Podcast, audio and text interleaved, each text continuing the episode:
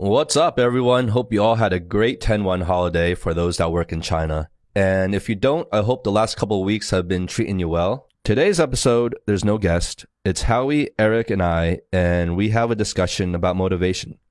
But not your usual feel good motivation therapy kind of talk. Uh, we discuss more about intrinsic and biological motivation. In other words, we debate what is the stronger natural motivator. Is it pleasure or fear? Is it reward or punishment? Um, from its roots in our early evolution to now in everyday life, how does this wide spectrum of motivation, both negative and positive, play a role in shaping our behaviors? Most of it probably subconscious. At the end of the day, all action might be traced back to some primal source of seeking of pleasure or avoidance of pain or consequence, which is what we mean by fear. And of course, pleasure and pain take many different forms, both psychological to physical um, or emotional. Uh, and that's what we talk about today. So agree or disagree. Hope you enjoy the conversation between the three of us. We're back. Welcome to the Honest Drink. Boom.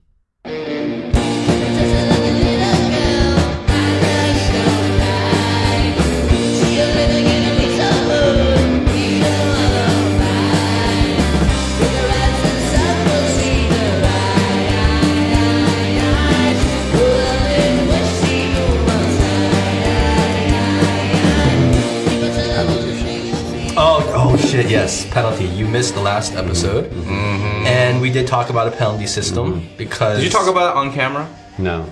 Then it doesn't count. We didn't talk about the penalty system on camera. Mm-hmm. We talked about our dismay with you missing the last Yeah. episode. Yeah, but that's off camera. Doesn't count. no, no, we talked about that on camera. Actually, Oh, off did you? camera is. we talked about that on camera. Yeah. Did you Oh, we really? talked talked about you quite Did a you really? Yes, I look forward to seeing that release so I can see what the hell you guys Yeah, we'll about. drink. it's okay. We'll make you drink first. Um, yeah, so he does. So we're gonna hit this up again because we didn't really dive too deep into it last episode. We didn't really drink that much, and I thought this was a great whiskey.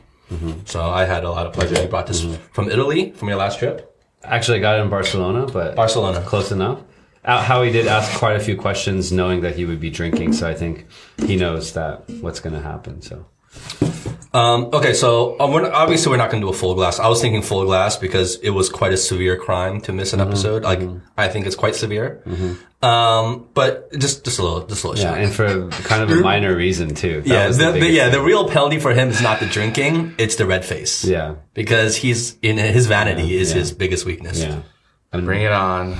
you know, and I think the other uh, kind of um, layer we can add in is that like. The the penalty doesn't deserve like the good whiskey. Like we'll get the Oh, shittiest yeah, whiskey. we should give him, we like, get, like really shitty- like fucking. Well, I got like two No, bottles. I, of I love how you already said we should give him because you know it's going to be me most Yeah, of the time. clearly, So- clearly. No, him could be Clearly. me. It could be it could be me. I'm a guy as well. It's gender neutral. Um, but you know, we could have like Jaeger, whatever, right? It could be anything. Tequila. Okay, I'll, I'll, I'll yeah, I'll get some. I'll get we'll some. modulate them out. Like we're not gonna give him a full glass. Him, I mean, it could well, be it, it depends on the severity of the crime. That's right. Right. So, um, but you know, what do you do? You guys think? What do you think is more motivating for you guys? Like having a penalty system where it's like a punishment, or a reward incentive system? Hmm. You know, what would be what would have a stronger motivation for you? I think coming up from an Asian household, it would be more punishment as opposed to reward. Right. Yeah. It goes back to the age old question, like what is more, what is a more powerful motivator? Pleasure or fear? Right. I tend to think fear. Yeah. I think it goes back to, uh, you know, I'm reading the, um, well, I'm listening to the book, uh, The Laws of, uh, Human Nature. Right. Oh, you're you're, um, getting into Robert Greene. Yeah. Oh, great. Yeah. So I'm, one. yeah. So I'm, I'm a little bit into that book right now.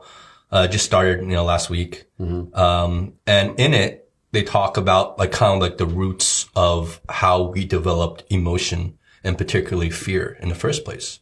Right. And all goes back to like the earliest simple organisms. It wasn't fear because emotion was never, hasn't, wasn't created in early life form, right? But it was just a simple survival tool. Like if you sense danger, you move away. Just a simple reaction, mm-hmm. right? And it wasn't until later, until organisms become, became more complex and became into animals and developed cognitive functions that that survival system prolonged and expanded into emotion. And that emotion was primarily fear. Fear was the main mm-hmm. driver because mm-hmm. fear kept you safe. It kept you from getting eaten alive, right? It kept you from, uh, you know, the, the weather or other natural phenomenon that would have killed you. So I think fear is much more innate in our biology than pleasure. Right? It's the argument. Why do you say pleasure rather than reward or incentive? Those are two. No, it's the same different thing. things. Because ultimately that's a pleasure. Because by getting a reward, what's the feeling of getting a reward? Pleasure. If, if, um, you know, in early humans, the reward was food, right? Shelter. That provided comfort, right? Uh, so comfort ultimately equals, boils down to pleasure. So you don't mean like hedonistic pleasure. You mean a positive feeling. That's what you're saying. Yeah, you don't, you don't have to look at pleasure in such like a narrow, you know, frame of mind, right? It's quite narrow-minded, by the way. No, no, but like just to just to see No, I like mean, I- just to think no, but just to think of pleasure as like everyone like orgies and like drinking wine and like you know like eating grapes and just like fucking all day. I mean, that's not that's not like pleasure is a very fundamental and wide. Um, encompasses a lot of things. You mm. know, most most like the simplest thing, like eating, that's a pleasure. Mm.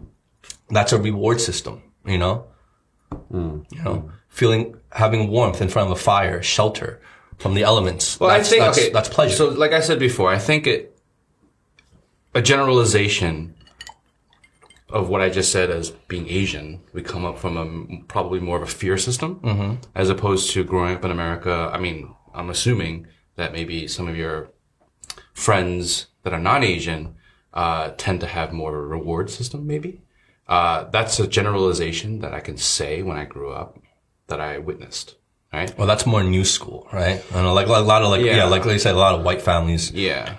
Don't believe in punishment. They re- re- believe in reward system. A gener- like a generalization, But right? that is a new thing. Yeah. So we shouldn't. It's a new nece- school thing. We shouldn't necessarily categorize this as, you know, ethnic thing because traditional, you know, American Midwest. yeah, maybe they were not. you know, is like, you know, like, I mean, there's like spare the rods, whatever, you know, don't spare the rod, whatever it is, right? I mean, it was pretty brutal, I, th- I think. It was, but I, I think it's pretty safe to say that Asian households, even back then in general, were a little more disciplinarian. I mean, obviously you have your outliers, you know, in, in all, all across ethnic groups, but I think in general, if you were to stereotype, it's a pretty safe stereotype. Yeah. I believe that Asian, Asian parents were just a lot more disciplinarian. Well, my household obviously was an outlier, as you know. Yeah. However, it really depends on the times. When I talk to our my friends here who were raised in China, um, they find it surprising that I went through that. So Yeah. they f- aren't able to connect with that type of upbringing, and so there is some ethnic element to it, but it's also very much the period of time. I, be- I believe, mm-hmm. and I don't know about this whole punishment system because, as you guys all know, it didn't really work on me. Actually, it caused severe. Well, that's because maybe your parents went too far with the punishment system. You know, I think it's still a delicate line, a balancing act, mm-hmm. right? In terms of having a balance of reward and punishment, just so it's not all one-sided and that there is a flip side to it. Mm-hmm. So maybe your is parents, from what you tell me, your parents may have went just too far with it. Is is the flip side to reward punishment necessarily? Um, Well, if you're just taking, if you if you look at it as a spectrum and just take the two polar ends, hmm. I guess so. I mean, what else? What else would it be? Are there is there something in the middle? Oh, there's definitely something that's such as a spectrum, right? There's definitely degrees Yeah. and in the middle. But if I'm, I'm just talking about the two polar ends, just, Yeah. just for the sake of argument, right? Yeah. Just like the two most extremes, Mm-hmm. right? Would be, I guess, you know, the reward and punishment system. Obviously, there's, there's, there's degrees. I'm wondering if there's other ways where it mixes, or there's maybe not that notion of punishment, and you're looking at more some type of accountability or some type of practical iterative approach where the not not, not necessarily punishment but maybe like the feedback loop is built into the experience rather than it being such an external force. Well, let's talk about that because if there's a feedback loop, what are you feeding back? Ultimately you're going to be feeding back some sort of reward or some sort of punishment. Otherwise, ju- don't just just to keep, just to keep it disciplined. Or you can how, make it, how you, else are you gonna okay, you can make it where, for example, um, a certain situation where let's say is grades. We're talking about Uh-huh. know, growing up, right? Grades. You get straight A's or straight B's, whatever. You get a reward, right? You don't get that, you get punished. For example, that punishment system Uh-huh. and reward system, right? But what if you don't, you don't, you don't set it up like that? You set it up where it's somehow. I mean, I don't have the answer, but somehow where it's it's like the normal, right? So like straight A's is normal, like straight B's is normal, or whatever is normal. There is no uh-huh. reward, there is no punishment. It's uh-huh. just that's normal. Like you're, you're not being normal, or you're not working. So okay, let's like say the let's say- habit of working hard, the doing your homework. I mean, that's all normal. So let's That's- say B would, would let's for the sake of argument, let's say B is the normal. So there's no reward or punishment if you get a B. Mm-hmm. That's expected. Mm-hmm. Okay, so what happens if you get an A plus, or what happens if you get a D? It's like okay, well then we'd be like, well, look, you did a great job. You put in the extra effort, which equaled that higher grade. Okay. and that higher grade is going to bring you whatever in the future. It's not about now the immediate. I think it's not about now the immediate pleasure. It's more about building this mentality that what I'm doing, well, as a, as a child, what the child is doing is a standard, right? It's is normal. It's not like you're oh you're doing extra, you're doing you're doing above and beyond. So so It's more like. It's, uh, uh, it's more like work. So in work, we might not use the con- the notion of punishment, generally speaking. So you go through your work, you do a great job, maybe you get some recognition for that. You don't do a good job, then you know you get a you, there's a conversation like how can I support you, but it's positive. So perhaps because there's a connotation of reward punishment it's like positive negative. But what if it's both positive? What if it's just that if you do a great job it's like what else can you do? How can you help other people? What can you continue to do? And then if you don't do a good job it's a little bit more about understanding in the context. Uh, you got to catch up. But- it's like, but like, I well, think- why did you have a difficult time doing this? Look, I, I honestly, personally, I agree with you guys. I understand it completely. But what, but what, but what we're saying, what you guys are saying is just, it's still a form of reward and punishment, just different degrees. It's not severe reward. It's not like outright, like, oh, here, here's a car or, or, you know, I'm gonna, I'm gonna punch you in the face, like, as a punishment. So, like, if the, the feedback system is, let- let's say going back to grades or going to work, if the person does well, employee does well at, on a certain project, just just just the mere fact that your superiors come down and say like that was a great job do more of this that is a form of reward that is a form of a pleasure feedback is that encouragement mm-hmm. is that positive like recognition. That is a pleasure right? And the opposite of that even if it's a constructive criticism and you know they're very like kind of more laid back about, you know, like, okay, this was, that was, you did a terrible job, but, you know, we still believe in you, you can do this and that. Well, even though they're presenting it in a, a positive way, that's to the, to the employee who did a bad job, that's still a sense of punishment because that's not a conversation, that's not a position you, you wanted to be in in the first place. You know? So you're gonna, you're gonna feel a little sense of maybe shame or, or, or, you know, or disappointment or whatever it is, even it could be very slight. But again, we're talking about a spectrum. So not everything needs to be on the extreme levels, but everything will skew one way or another. So positive reinforcement, that's pleasure. That, that plays on the pleasure principle. So the employer or the student, they want to feel that way again. Mm-hmm. So it motivates them to get better grades or to do better at work. They want that positive reinforcement. Now having a stern talk with you about your performance that's maybe lacking, right? Even though it might be an understanding talk, that skews on the spectrum of, t- you know, trending towards a punishment where you don't want to be in that position again because you know that too many of those talks in a row will ultimately get you fired, right? So One of the So it's- the- it's still- it's one of the things that um, one of the books I read last year was the um, that was quite popular and it was translated in many languages um, was called The Courage to Be Disliked. It was written Mm-hmm. in Japan, and the premise of that book is that a lot of times part of the problem is that we seek um, we seek to please people.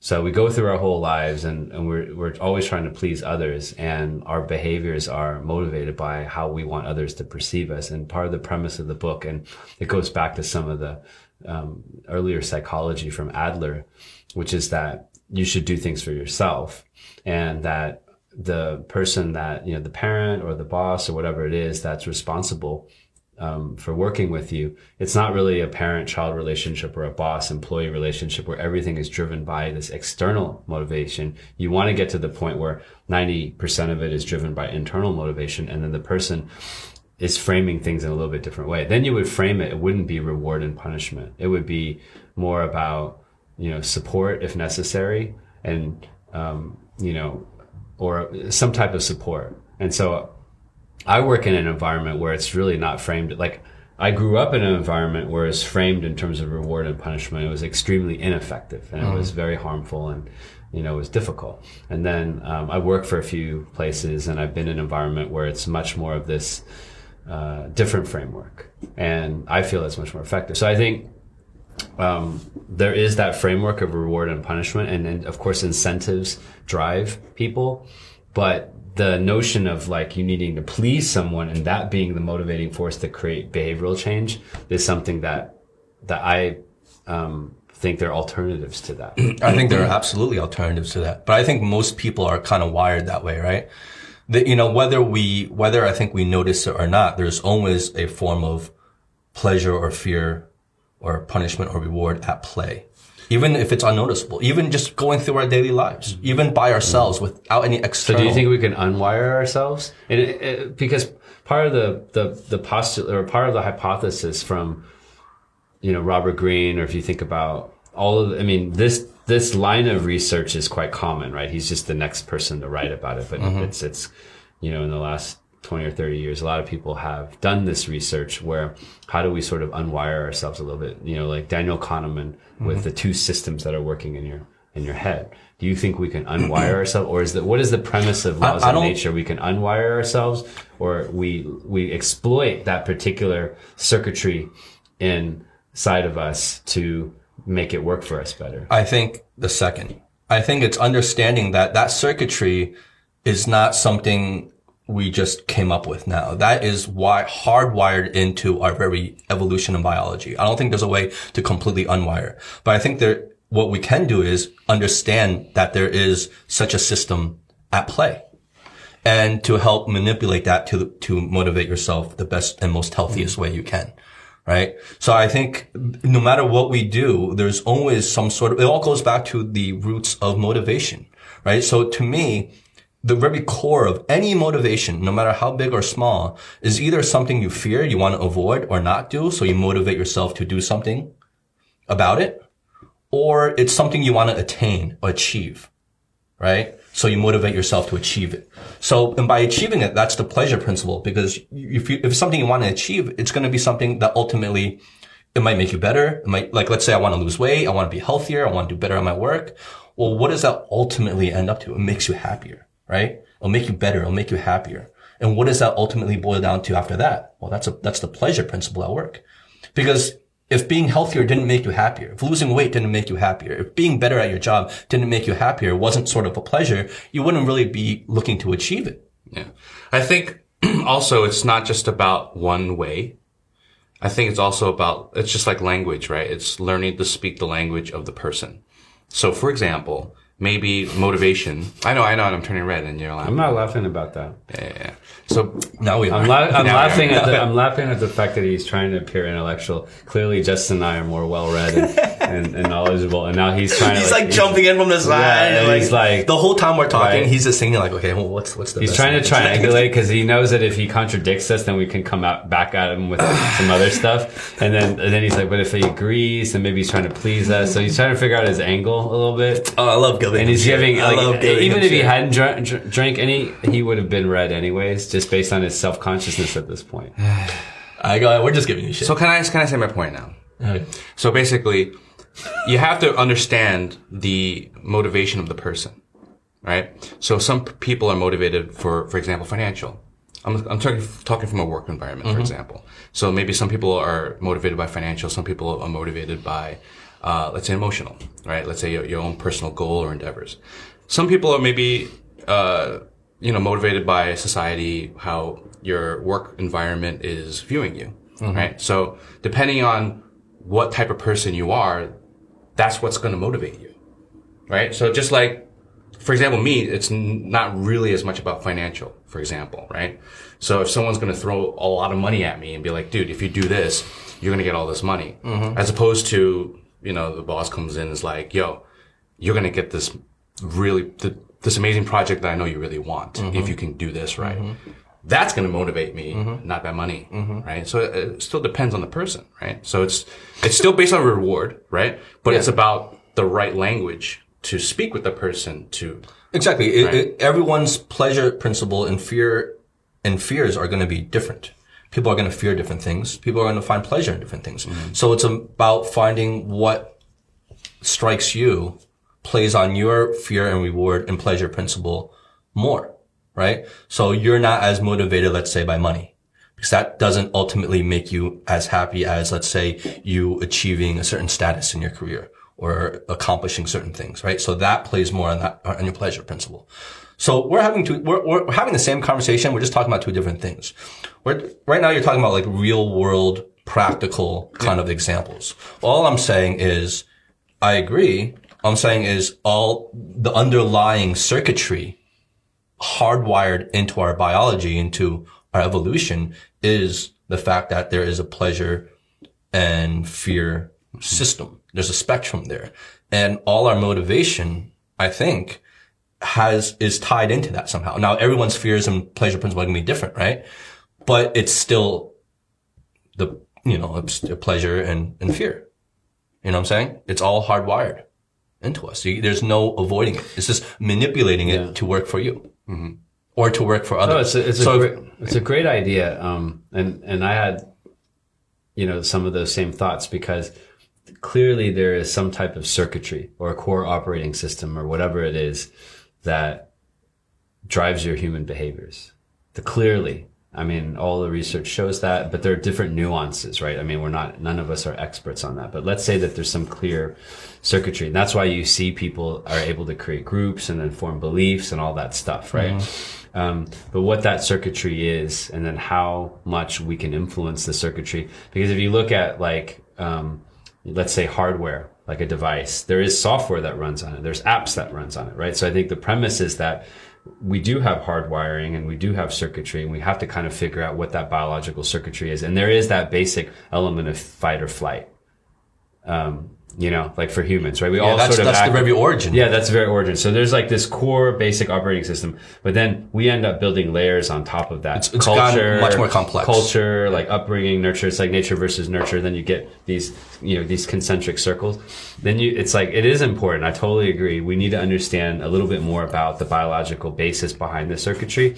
Um, but then as we build on top of that, um, you know, then there's things beyond that. Like there's like, like we had a conversation in one of our previous podcasts about happiness and um, does that drive us, right? And or meaning does that drive us, or responsibility? So there's a lot of things. It may all boil down to that, you know, that fundamental circuitry, but there's so many layers on top, and then that's where the conversation gets a little bit complicated. It's a little bit more nuanced, right? Isn't it? We're not animals. Like there are other layers of our operating system that have been built based on just culture. So essentially, what you have is you have the ancient biological circuitry which is like your core operating system that can't change. Like it's like the hardware. Mm-hmm. But on top of that, you have layers of software, which is your culture. Mm-hmm. It's growing up as uh, Asian American, whatever it is, in a certain period of time. It's all part of the culture. And then on top of that, you have your apps. And I think where you have flexibility in terms of designing things and changing things is kind of the apps. Some of the basic circuitry is going to be the same,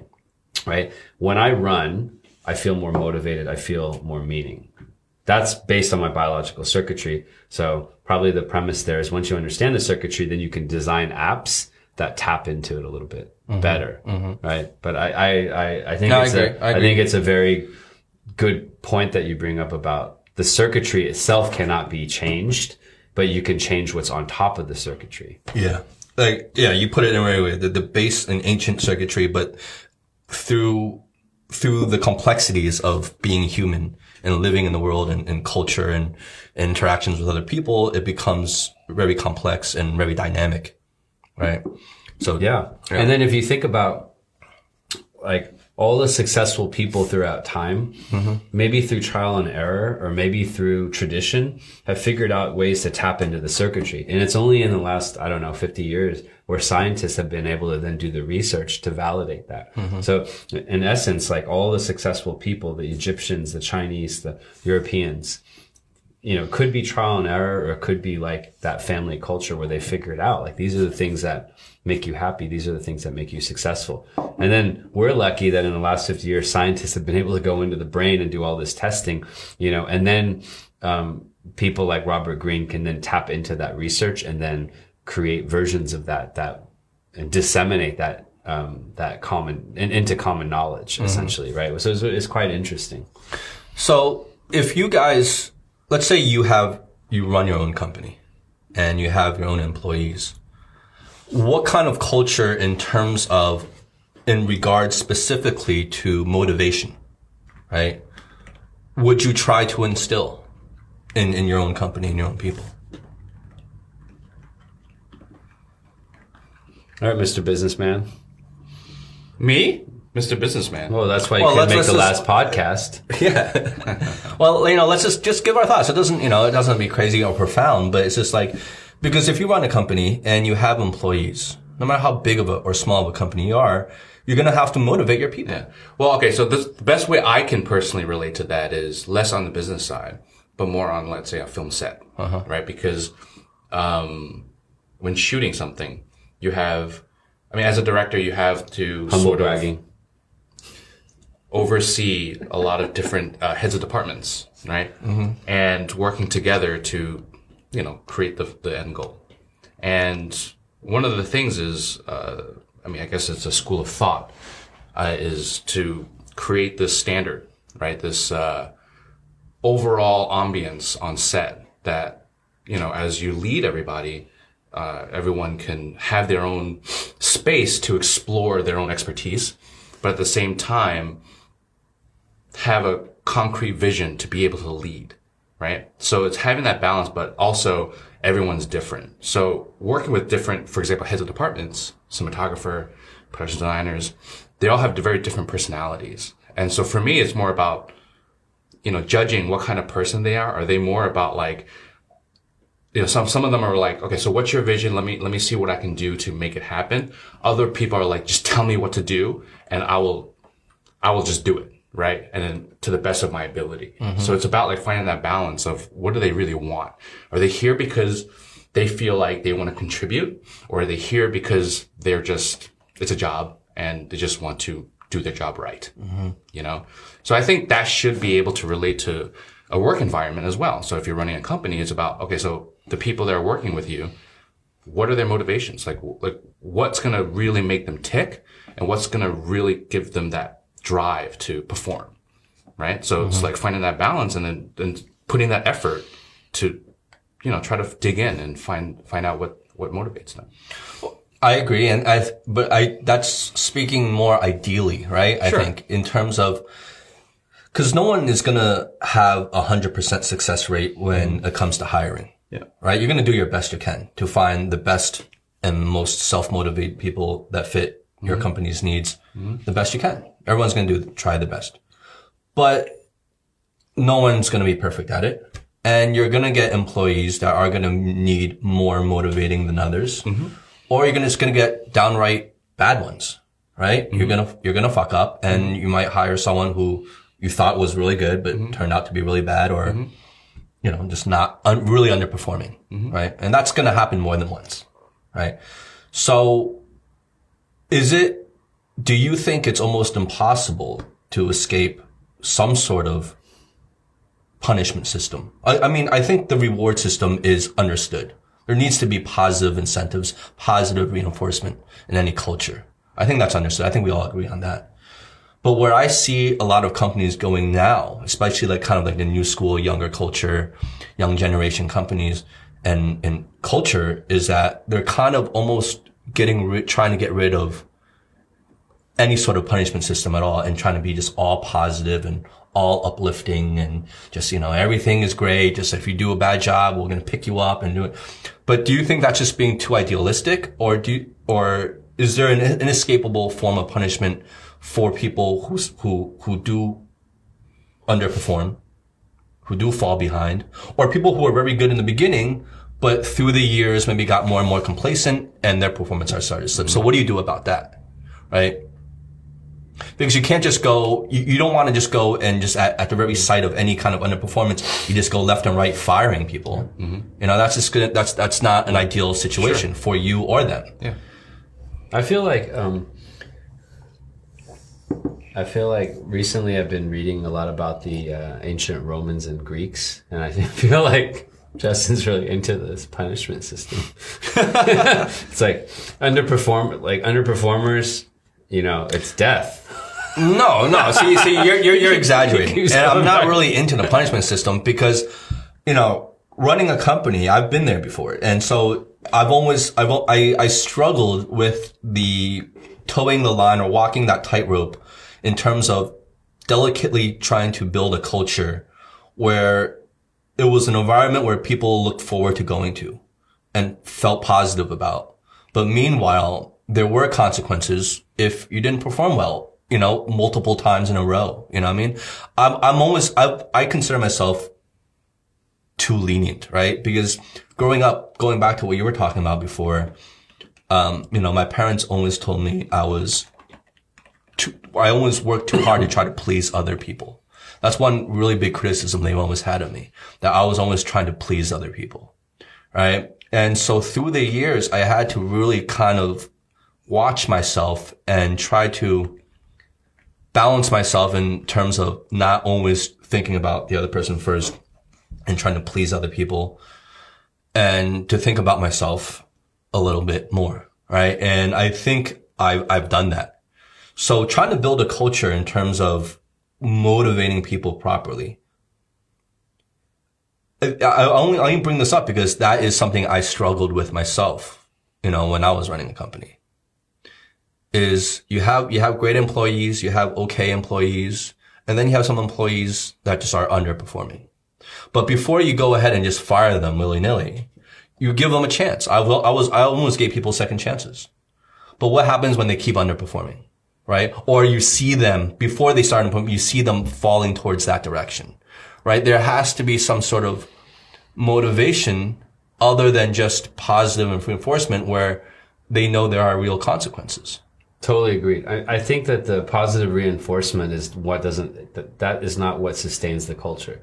What sustains the culture is the, the feeling of um, peak performance and achievement as a group. So the team growing, achieving things, um, setting goals, making progress, all of that is what drives that positive feeling. It's not the superficial, like, oh, you did a great job, the pat on the back, that type of interaction. It's mm-hmm. the actual work and it's the impact and it's the results that you're driving and the performance that you create that drives the positive feeling. Mm-hmm. Now, inevitably in certain environments, you're going to have people that are underperforming for a variety of different reasons because it could be it could be a lack of skill. It could be, uh, you know, a, a, personal difficulty in the broader context of their life. Work is just one slice.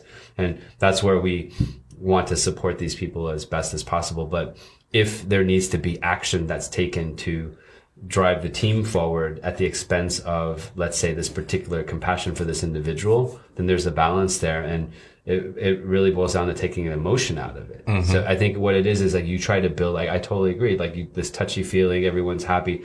No, it's about it's about performance. The performance of the team, the achievement, the growth, the day to day camaraderie is based on achievement. Mm-hmm. And if that camaraderie is based on the right reasons, not based on hanging out and having fun and goofing off, but it's actually based real on success, tangible results, tangible, um, then that drives the team forward. Of course, you want to be mindful of creating activities that are fun. So it's not like there's a balance, right? Like, so we're not working 18 hours a day and we're like relentless and then we become like mercenaries. Mm-hmm. No, you know, then you have to draw the line, but it's all about a little bit of balance. And so, you know, for me, a great team is about, it's all about achievement and performance, but it's the performance that drives the satisfaction. So if, if you want to call that pleasure and you want to call that reinforcement, it's, it's about I improve my skill so I could achieve better results. I work better with my team members so I could achieve better results. You can put this in any framework, right?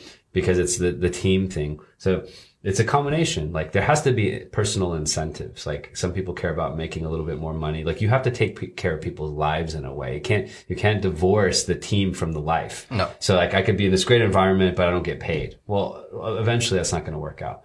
So, you know, and, and people don't necessarily need to need to be on a team forever. Just look at sports teams. Maybe you have four years with that team, and that was the perfect timing to be with the team, right? But there's certain core, I think, uh, themes like growth, achievement, performance, having fun, uh, keeping things sort of lighthearted, even in very serious context, and then accountability. It's like if you're not performing, there's no emotion in it, right? It's like, okay, this particular, okay, John, you know, like we really want to support you. We've had this conversation. You're really struggling. Um, we know why you're struggling.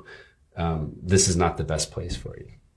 So there's no emotion. So I think once you divorce that negativity and negative emotion, that person's actually better off because then they can go to a place that's better for them. Like Yeah. they're actually suffering here. Yeah. They're suffering here. So I, I don't think it's like in good times we're happy and bad times we're unhappy. It should be in good times we're vigilant about things becoming potentially bad and in bad times we're optimistic that we can make things better. But you have to establish that standard first to find the right people to, to fit that. Yes. Because otherwise, if you're forcing the fit, then it's not That- that's work. leadership, right? So Yeah. then, so then that's a different philosophy. So like if you're inheriting a team or you're part of a team, then you have to build that incrementally and you have to have that team taste some of those elements to build the culture. So because you don't have the culture from day one. So they taste parts of the element. They're like, oh, this is the culture I want. You're building your own team. Okay. You call the shots and then you build that culture, but knowing that when you bring people in, they're going to change the culture. The only thing that won't change is the fact that there is change to these things. But easier said than done, Yeah.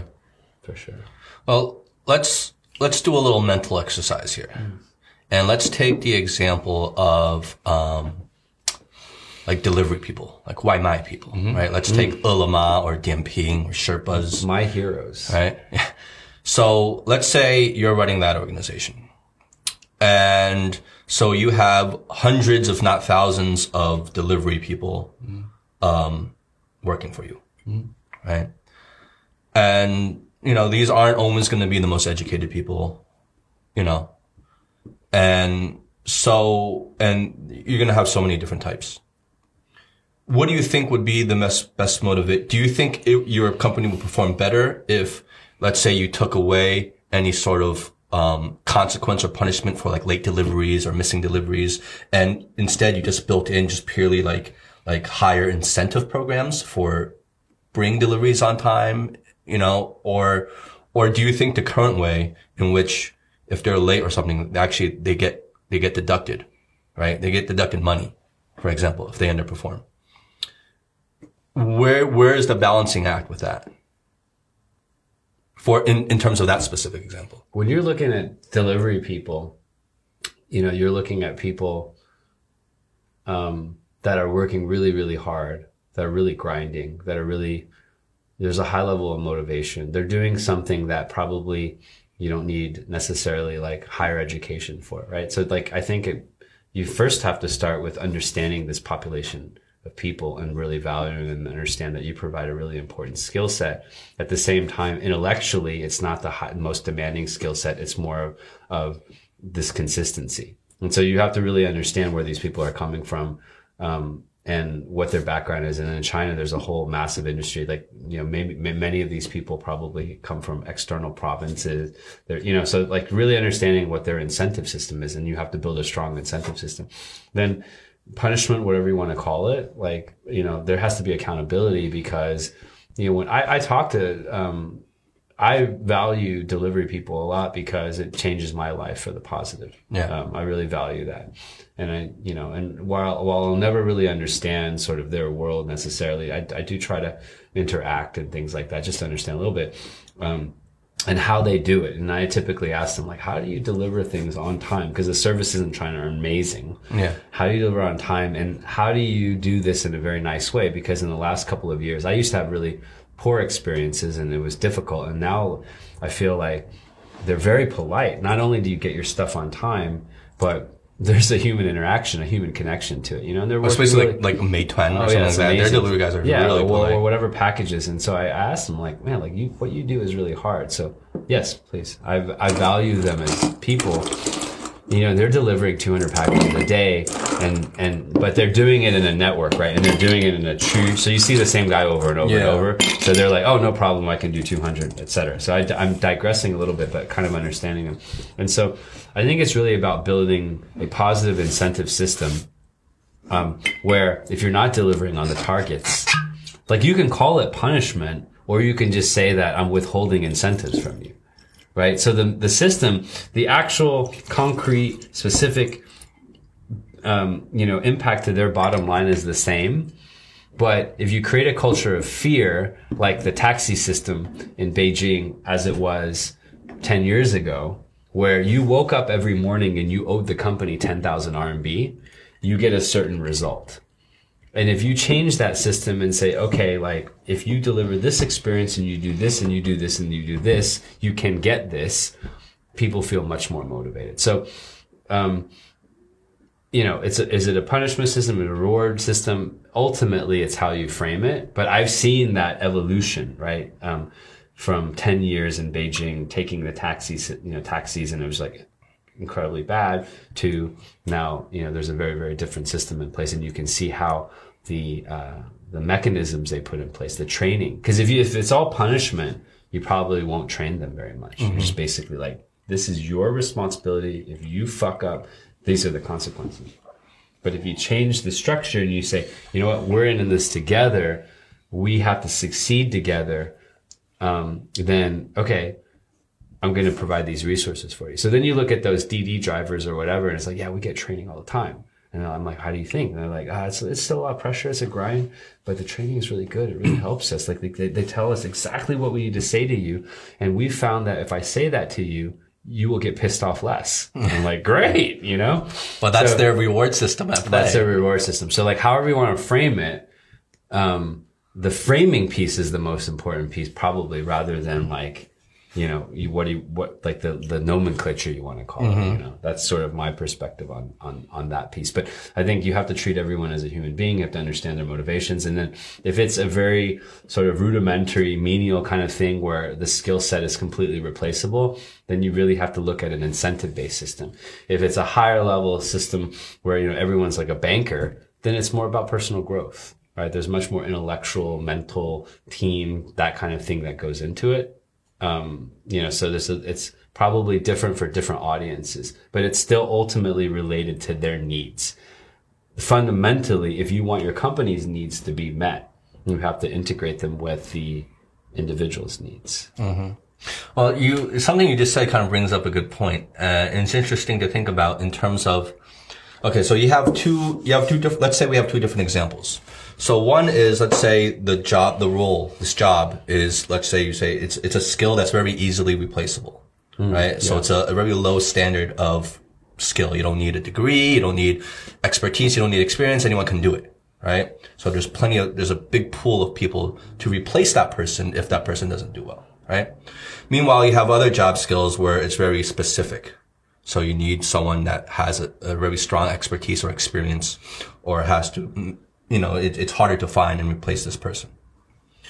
Well, don't you think it's for the very replaceable job? Don't you think that it would naturally be more of a consequence kind of punishment? I'm using punishment, but you know, it's not, I'm not saying like, you know, you're really gonna, it can be different degrees of punishment, but wouldn't it skew more towards a sort of punishment and consequence system because that guy is so much more replaceable? And for the guy that's less replaceable or woman that's less replaceable, wouldn't it be skewed more towards an incentive? Stronger incentives versus punishment because that guy is less replaceable. I think it's a combination though, right? It's like, I think one cannot be without the other. It's like you need that punishment and reward system because if you think of it, think of it from a broader perspective, the punishment system, if you're, let's go back to the delivery guy. So it's like, okay, so if I'm not delivering within a time frame, I'll get deducted for whatever because of the amount of time. Um, then maybe from that person's point of view, they're just like, okay, well, I'm just going to top it all, right? Like, I'm just going to make sure that I'm right on time. It's not about like mm-hmm. even faster. It doesn't matter because I'm not getting incentive. I'm getting faster. I'm just going to make sure that I'm there in time. That's all I care about mm-hmm. because I don't want that punishment. Mm-hmm. Right. But with the incentive, it's like, okay, well, if I'm like quicker by five minutes or 10 minutes, then like, whoa, I get even better. Or I'm being more polite. I'm, I'm saying thank you. I get even more incentive. Then it becomes like that. It's not just about the, the punishment system. It's about the incentive of, of, of achieving or gaining through, you know, putting more effort or whatever, mm. right? So you have to have both because if you only have incentive, then you don't have that, that punishment that you're calling, right? To, to go against. You know what I mean? Mm-hmm. That's well, I guess it comes down to how, to how, how strong of an That, incentive. but that's a great to. point because, and, and so, like, that's a really great point because if what your expectation is, is you just want the minimum and you're okay with the minimum, like you're building the fucking pyramids, you just need a hundred thousand people to do it, then fine. It could be a completely punishment system. You don't do it, you die. Like seriously, like that's happened in history. But But every almost every great achievement Yeah. in history was Yeah. off the backs of Yeah, people suffering. For sure, for sure. And but if if what you want is like a little bit more than that and say, okay, my expectation is that I want to have some, you know, upside to it, then it requires that other system. I think the other angle, and I think it's a great question that you ask, is that the fact that people are replaceable doesn't mean it's an easier human resource problem. Um, in fact, if I have this population of highly educated people, it might be easier to create loyalty, job satisfaction, and long-term tenure so that even though they're more highly skilled and they're very difficult to find, mm-hmm. maybe I find them and then they're there forever. And I don't, it's not a human resources issue at all. In fact, the harder problem to deal with, deal with is hiring a thousand call center agents where I can't provide them that emotional and mental incentive. And I have to operate by a punishment based system That's true. because punishment system is like okay you're out and then i gotta find another person so just because a in an industry something's more replaceable doesn't mean that the ultimate outcome of staffing that in a sustainable way is easier No, no, I'm, I'm, I'm not, I'm is- absolutely, yeah, I'm absolutely not making question. a claim that it's easier at all. I'm just saying that with a more replaceable job, it's easier. If you just wanted the bare minimum, it's easier Yeah. to just skew, skew but maybe we don't think that way. And maybe what we've seen and what i okay as a customer what i've seen because i talk to um, i engage with a lot of the people that um, provide services to me. And the reason i do is because i spend a lot of time with them. And i spend a lot of time with them and i'm all about loyalty. And i'm like okay i'm going to spend my time with this organization if they can prove to deliver. And i'm always interested in un- understanding their human nature right? Like like Robert Greene, but like from a very practical, like I'm gonna engage. So I've talked to hundreds, literally hundreds of people in different service industries, and I understand like what motivates you because like one day, you know, when I'm dealing with someone similar, I want to be able to provide positive uh, energy into their life, and so my sort of like value system is like, and you know, I I have a short fuse sometimes, is that when I am mindful, I try to provide positive energy because a little bit of positive energy because we interact with hundreds of people a day. So if everybody has that mindset, the world's a better place. If everyone's an asshole, the world's a worse place. Um, and you talk to these people and they really work better on a positive incentive system. I think what it is is that you set like three or four ground rules, which is like, you do this, you're fired, right? Like there is some like absolute black and white. There's very clear expectations. Very clear expectations. And it's like, this is the expectation. And then you set up an incentive, like exactly what Howie's saying, right? So you have a bottom line and people who can't meet the bottom line for whatever reason, then you don't need to invest inordinate resources for that. It's not effective. It's not efficient. It's not good. And then on top of that, you build an incentive system, a positive incentive system where people don't want to cheat. You know, you don't want motherfuckers like coming to your house and then you get a message saying that the food's already delivered. And, and, and, and, you know, like you get a message, the food's already delivered, motherfucker hasn't delivered your food. Mm-hmm. right? Like that, like that doesn't achieve. Because they just want to because the avoid punishment, that punishment. the punishment, Exactly. exactly, exactly. Yeah. Exactly. Because I think that you, just like you, you're expounding on, it's like you have to have that comparison. Yeah. Because if you only if you only focus on that negative, that punishment, then Yeah. you're only gonna get the lowest standard, Yeah. right? Yeah.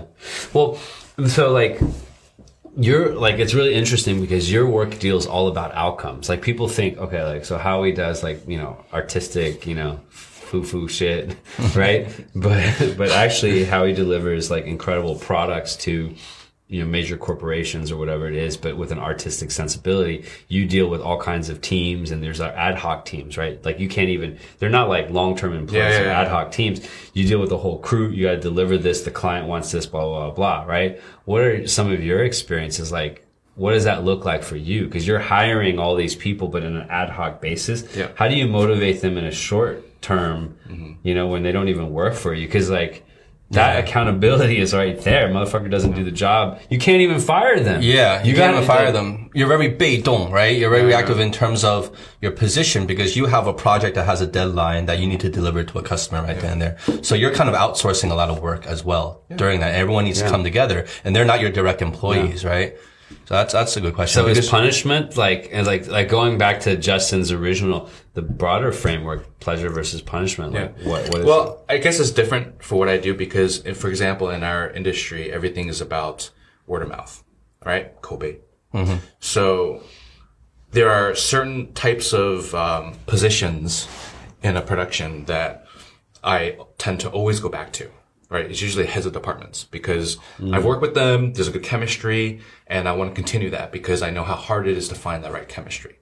So there's, for example, each head department, there's a couple of people in each department that I like to work with, and depending on the schedule, I will choose between them. But there are times where they're all not available, right? So then what do you do? Because you want, like you said, I need to deliver a certain product within a certain time frame. I need a guarantee that's going to happen. Mm. So then you trickle down. You go to the next person, which is usually the producer, and I trust them. I'm like, look, I'm my main crew, they're unavailable. Who have you worked with that you can trust in? And then they'll give me options and then I'll look at the, I'll look at their, you know, I'll, I'll look at their experience, what they've done in the past. I'm like, okay, I think their judgment is pretty good and maybe we can try it. Mm-hmm. Right. And that happens all the time. And then we try it. And of course there are times where Yeah. I come back and, and, you know, and mm. later on I'd be like, dude, that did not work. right. That was horrible. Mm. But, um, that's where I, I go back to my own abilities where mm. I know that I have to step up yeah and kind of take control and be more micro, you know, if I have to. Because that, that's the beauty of teamwork is like, I don't need to be micro if I trust in you and we just work together to get to that goal. Mm-hmm. But if you're not picking up your weight and you're not delivering to the ability that I think we should be doing, we, we as a team should be doing, then I need to be micro. Then I need to step in and trust in my own abilities.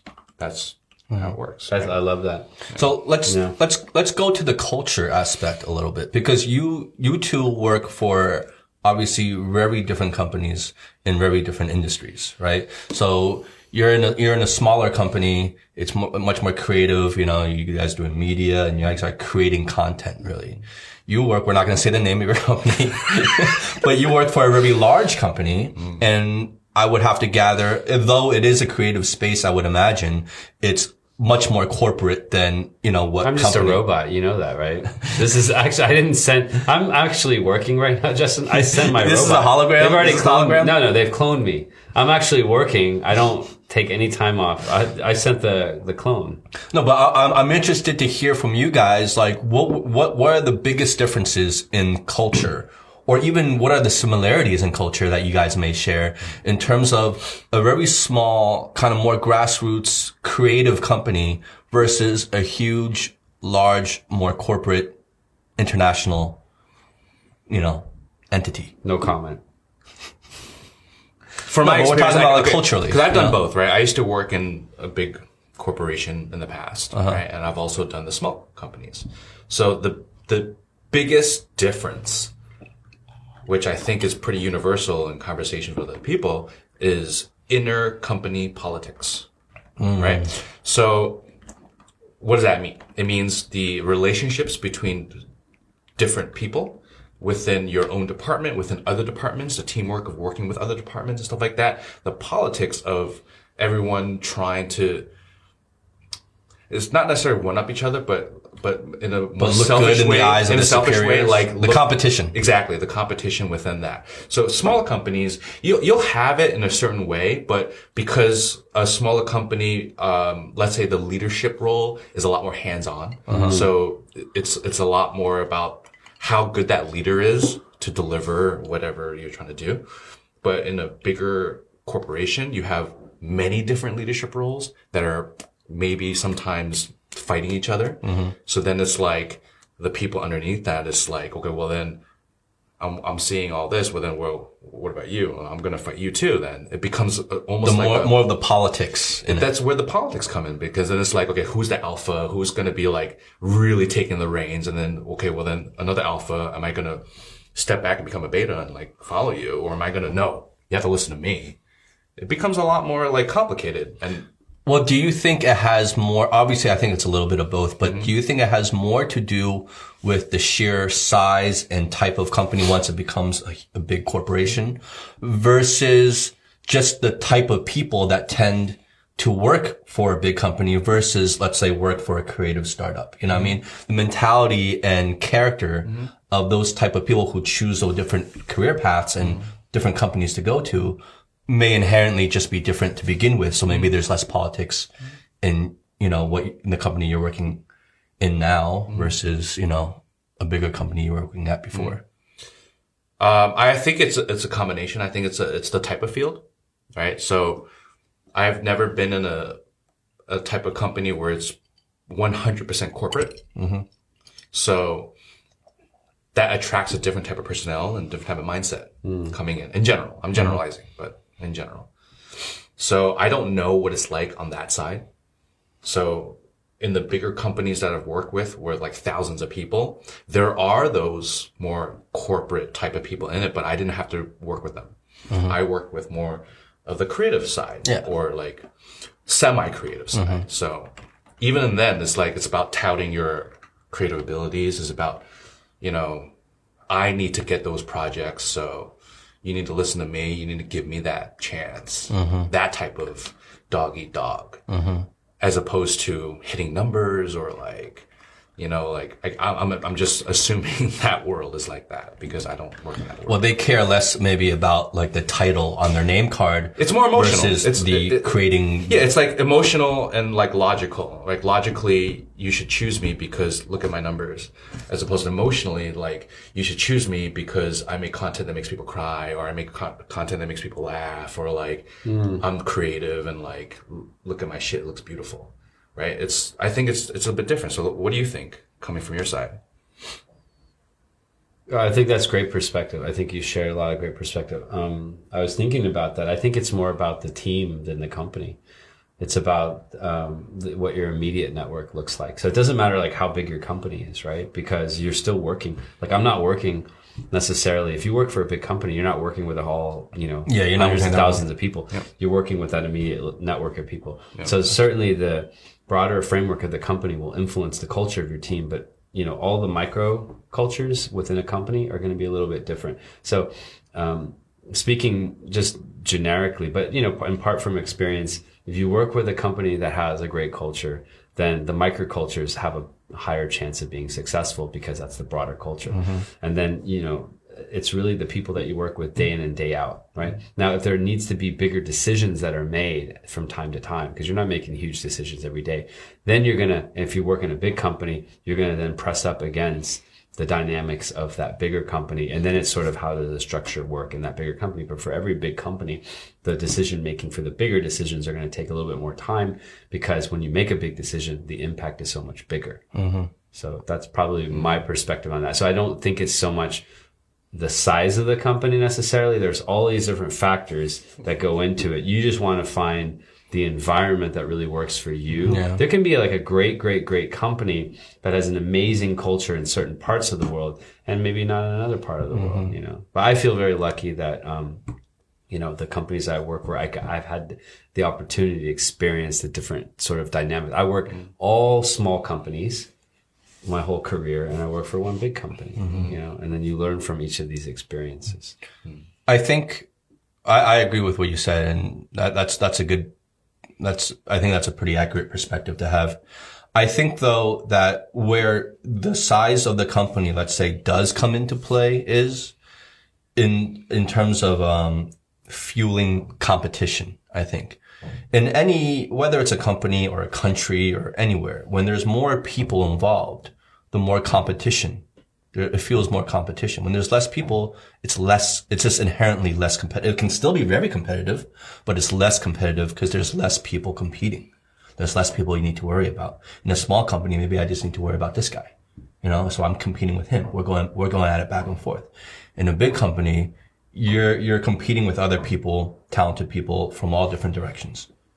Right? Cause just cause there's more people, there's more roles, but on, I guess on the flip side of that, in a bigger company, there's just more roles to fill. So there's more opportunities for people to move up versus a small company. There might just be that one position that you're fighting for. So even though there's less people, there's only that one slot. So maybe it becomes more intense. It cuts both ways though. It definitely cuts both ways because, you know, it, like, if you're in a smaller environment, then things are a little bit more clear. There's like a little bit less people and you kind of know, and there's clear expectations. You work in a big company and there might be a lot more dynamics involved. And uh, I, I think it depends. It really depends.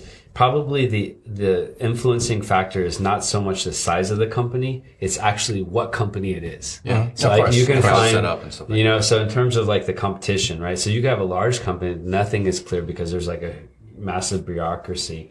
And so everything is like, quite complicated. Or you could have like a massive company where things are very, very, very clear. So there's clear paths. And because there's generally more opportunities, there is more uh, room for advancement.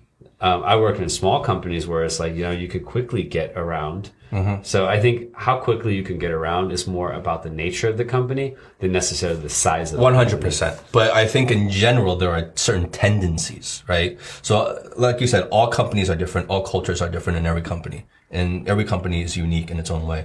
But I think there are certain tendencies between if you took a sample size of, let's say, you know, a hundred different large companies versus a hundred different small companies, you would get varying results for mm. sure. But I think you would, you would see certain tendencies maybe. I mean, it'd be interesting, interesting so would, to see. I don't know. I think that's a great point. You got to take sample sizes bigger sample sizes, you can't look at outliers. Mm-hmm. So for you, would you rather, based on what you know, right? Um, would you rather, like, based on that, would you rather work for a big company or a small company? It would depend on the industry. It would. Mm. I don't. I don't have a tendency either way, but it would depend on the industry. Okay. Let's say, for example, um, delivery. That's his goal. um, no. Well, if it was a delivery company, he's like, I want a big one. I want to be the CEO. if it was a delivery company, I probably want to work for a smaller company, actually. Really? Yeah. Why? I don't know. It's just for like so like for a bigger comp the bigger companies I would want to work for it depends on the industry. So let's say I was in um, real estate. Let's say commercial real estate, for mm-hmm. example. Um, I would want to work for a company that would help leverage my position. So a bigger company would have more recognition, people would trust it more because it's a more recognizable name. It would have much more capital resources to help me do my job better, right? So if I, my job was to try to get investment coming in and I worked for a big company, right? A very reputable company, then I think it would be easier for me to pull that money in, for example. Is that or what to, Jessica or, does? Yes, it, it is what she does. and for me to land those deals and for me to mm. reach out and even, you know, cold call yeah, people yeah, because I'm coming from a reputable company. If I'm coming from a small, like start, more startup company and I'm in that same position, I think the mountain is steeper for me to climb. It's not impossible, but it's steeper because then you have to educate people and bring awareness to be like, Oh, I'm from this company. They're like, who? What company? Mm. And you would have to tell them, Oh, we are this and this and this. You would have to sell them on the company first before you sell them on yourself. Mm-hmm. Right? For a big company, once they know it, instantly they recognize it. Okay, now it's about you. What can you do for me? And then I have to sell myself. I wouldn't have to go through the extra process of trying to sell the company. So, so in addition to depending on the team, but you know, it depends on the role. Because, for instance, right, um, let's say that there is a uh, um, real estate tech company because you know we now there's like fintech and there's like yep. the prop tech, right? So let's say that okay, I am working for a prop tech company and we're like trying to disrupt the industry uh, as if we were eBay or Amazon mm-hmm. 20 years ago um, then I would want to work for that smaller company because we're trying to disrupt prop tech, right? But let's say that I'm just a real estate agent trying to sell houses or trying to sell rental property, Mm-hmm. um, then you know, I'm I'm going to work for one of the big ones. Exactly. Ex- you know. Yeah. So so like in addition to the actual team dynamic of the culture, small, big company, whatever, it's really the the role that you have and that career that you have in that particular team that determines. Yeah, like, what are you trying so to again, achieve? it's like big and small. I work for both. Yeah, yeah. So I don't I don't have a preference either way. Again, it So depends it's, on it's the role, almost like you want to ask the question, like if you want to be the VP of sales, would you rather be the VP of sales of a large company or a small company? Then it's more about what the dynamic of the day to day work is. Like, let's say it's the same industry. Yeah, right? Because it's like some people are like, okay, I work, I, I want to be the VP of sales, you know, for, um, I don't know, Microsoft or whatever, right? A big mm-hmm. company. And then some people are like, no, screw that. That's bureauc- bureaucracy, whatever. I want to be a VP of sales for a high tech startup company. Mm-hmm. Well, I think that's where culture comes into play. Then that's where the culture of the company plays such an important Yeah. role of swing. If you're because if you're on the fence, right, and let's say the salaries are about the same, so money is kind of out of the issue, right? And now it's a small company, it's a startup, but you know they're very ambitious. They, there's a lot of upside, right? They can disrupt the industry. They, they, there's a lot of potential there, but it's not unproven potential. Then you have some a big behemoth in the company, right? You want to be the VP of sales, salary is about the same. Where would you choose? That's where I think precisely where culture comes into play in kind of swaying your decision. What culture mm. would you rather be a part of? Right? Yeah, pain or pleasure. Well, it's just like back. I in- do pleasure. I'll do Pleasure, pleasure. I'll do pleasure. Remember back in I'll do all um, pain. I'll do uh, Oban. Remember when we were doing Roxland back in the day when we were doing um, hiring, right? Uh-huh. One of the first questions uh, that I mean we both kind of did, right? It's like, so you know we're a startup, like you know you have other bigger fashion companies out there. Why us? Like, why would you come to a startup, right? Mm-hmm. Yeah, yeah. And then so, cause some people would be like, well, you know, I want, I want like Wending. You know, I was like, I want, I want, I want to be Wending Mm. and stuff like that. And then I, I would reply with, then This isn't the this is not for you. Yeah. Like, you should leave. You know, at the end of the day, you should not be Yeah. here. And then other people be like, no, I want a challenge. Like, I want to learn. I want to, I, like, I, I feel like I need to learn a lot. And Mm-hmm. I feel like I just need to get my hands dirty. I want Okay. free clothes. I'm like, damn. then this is for you because you're hungry. Yeah. Yeah. Right? That, that's, yeah, you bring back a lot of memories because hiring, it was a pain in the ass, but it was a great learning experience at the same time. And it, it was fun in many ways. And yes, we both did precisely ask that question, whether we were hiring together or on our, on our own. Um, and from what I remember, there were a lot of, uh, interviews where the person was like really taken aback by that question. Because I think most of the interviews they go for in terms of trying to find jobs, no matter how big or small the company is, the company is trying to, the company is trying to like sell themselves to, to the, you know, the potential employee. Like, you know, mm. we're this, we're so great, you know, mm. you want to work here, right? Yeah. Just to try, tr- probably to try, drive a harder bargain with them. Right, make them really want to join. But we we took a very opposite approach. We wanted to make sure we had the right mentality coming in, Yeah. right? So very upfront, yeah. The first question, very upfront, we, we we made it very clear. Like, look, we're in a nice office and everything, but we're we're we're a startup. Yeah. We're starting up and we're building whether whatever department they were interviewing for, we were building that department. Right? You were one of the first hires. We always came at it that way. Right? This is the core team we're building right now. And why why would you want to work here? You know, we really it was an honest question. It's like, why would you want to work here? And depending on their answer, we kind of realized what mentality they were coming from, what mm-hmm. motivated them. Mm-hmm. And that, in a way, told us much more about that person than a lot of the generic interview questions would have, you know? Yeah. Yeah, absolutely. Absolutely. Yeah, those were good times. Yeah, That was, that was a, that was a, that was a big learning experience. Yeah. Which goes back to one of the reasons why I've, ever since being in a big company, I have made the choice to stay slim in a smaller company. Okay. What, but what, what you know was, what way? oh, yeah. Why? So okay, so um, back in New York, uh, before I moved to China, I was in a bigger company. I was at MTV, and even though I was Passive bragging again. Humble bragging. humble I'm not bragging. bragging. I'm just saying. HB. I'm just saying. How are you bragging? It's He called MTV. HB. Humble, yeah. He worked on It's not a proud thing. So like, no MTV. I was in a, I mean, a big company. I was very, very focused on a, on, a, on one show, and that's all we did. But then What was I the show? realized, What was the show? but then I realized, it wasn't a big show. It was like some, like like like like minute, It got canceled. some shitty show. yeah, yeah, yeah. So then, Did so you then- even have a pilot or what? So anyway, um, so it was very, we were very focused on this small little thing and everything was sort of set up to be a certain way. And you just, you know, you just hop in and you just do it. It wasn't very, what's the best way to describe it? It wasn't very exciting in a sense because it was still within this big machine that was moving forward that I was just this little little thing, just doing my little thing.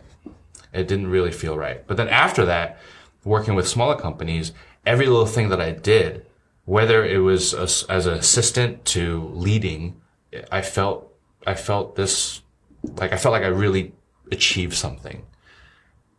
And that's what got me into staying slim with smaller companies and even now with my own company like trying to keep it slim. Mm-hmm. Like I don't want to have a big company. I want to have a small company because like I want everybody. You want to run very lean. Yeah, and I want everybody when we're doing something, it's like, damn, we're celebrating together. It's not like it's just us little department. You guys just you guys are doing your own thing. No, we're all together, and like we're mm-hmm. all just doing it together. And mm-hmm. You know, when you go like when you go to the macro level, because there's always a macro level. yeah, and you say like you go to like the universe and like you know we've been here less than a blink of an eye in billions and billions and billions of years. And you feel like you're helpless. And we're all in here we're just like bugs and then you go back and say you know what? I can do something like local. There are people that i talk to i meet i engage with i connect with every single day i can make a difference in their lives whether it's like politics or whatever it is. At some level it's out of your control. Mm-hmm. And so it's always great. And so it's not like a size thing. It's just you look at what's in your control. The weather, no, it's not in my control. But carrying an umbrella, it's in my control. You go back to what's in your control and the people around you, it's all in your control. And there's a lot of positive energy around that. Mm-hmm. And then you decide, I want to impact these people. And you could be in a big company and you could impact that local presence. You can, you know, that team. So it's not so much like big, small, whatever, like long term, short term. Mm-hmm. There is a certain level of resolution that you can zoom in on and you can make that impact. And that probably is the most, you know, that's the most amazing thing where you get that meeting that mm-hmm. sustains you a little bit. I think that's also the trend these days for big companies is to, whether they're doing it in reality or more for, you know, marketing purposes, it's for big companies to act local, right? big companies always want to act and Yeah. Yeah. behave like a startup. Yeah. And that's, that's been the trend for years now. Yeah. Yeah, yeah. And I think the lesson is it's not easy to do, especially for massive companies because they have so much at stake. But for us as individuals, we can act local. We can act at a level where we can create meaning, like in our own lives on a day to day basis, you know? form real, real relationships, meaningful relationships, whether they're fleeting relationships or just momentary, it's a relationship nonetheless. And that could impact not only yourself, but other people, people around, I guess. that's the most important I'll drink to that.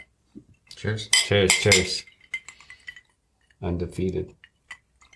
We're done it. Yep, we're good. I think we're good. Yeah. All right, well, cheers again. Then. Uh, this cheers is good. Again. Cheers I like again. this. I love it. I I don't know if like um, I think this will be an audio only podcast because I think Howie's face is going to blend right into that beautiful background. Uh, am I really red